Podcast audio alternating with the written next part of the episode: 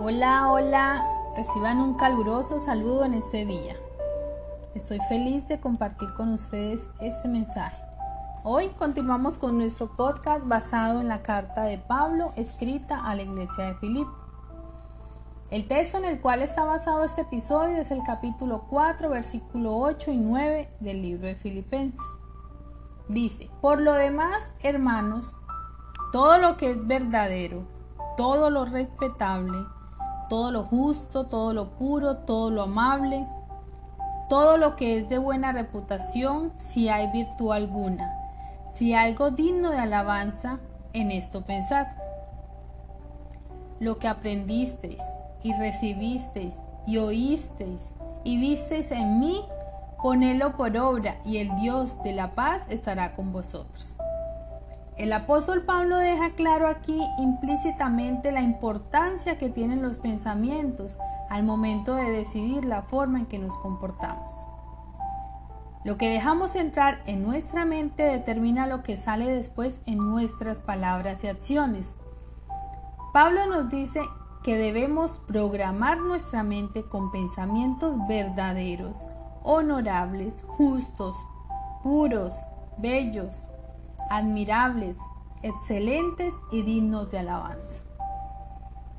Todo lo que es agradable, a Dios debe permanecer en nuestra mente. Hacer lo bueno es el resultado de una constante meditación en la palabra de Dios.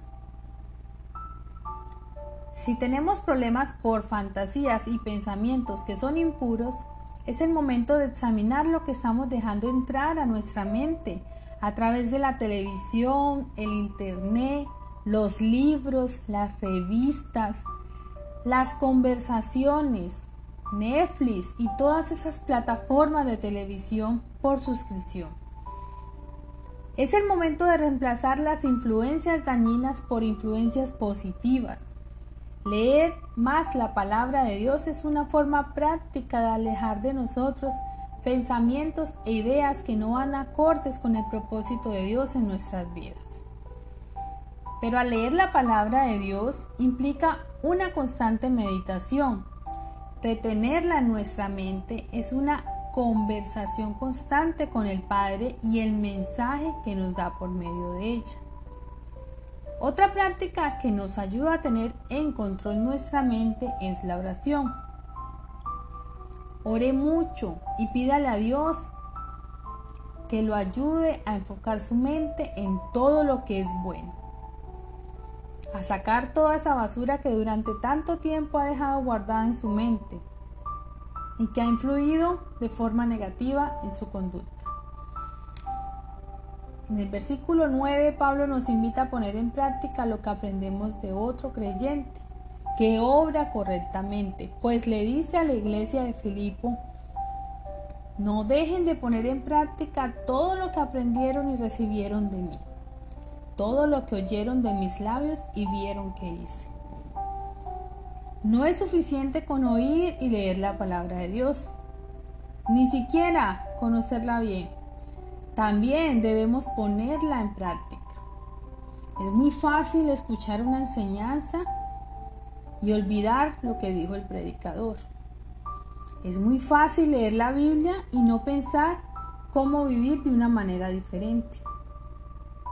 Es muy fácil debatir acerca de lo que significa un pasaje bíblico y no vivir su significado. El solo exponernos a la palabra de Dios no es suficiente, es necesario obedecerla.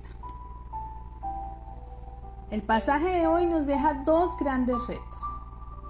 El primero, mantener nuestra mente ocupada en pensamientos buenos, en ideas que nos permitan estar cada vez más cerca del reino de Dios y nos deja una profunda reflexión. Como pensamos, así vivimos.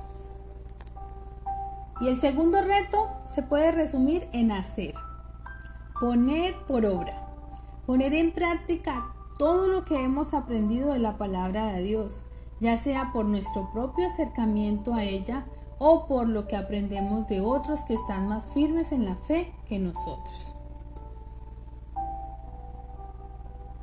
No olvides Somos comunidad cristiana de fe Urabá, tu iglesia, tu casa, un lugar para la gente de hoy. Estamos en la vía principal al lado de Coca-Cola. Te esperamos los miércoles a las 7 y media de la noche y los domingos a las 9 y media de la mañana. También nos encuentras en nuestra página web www.comunifeuraba.com. No te lo pierdas.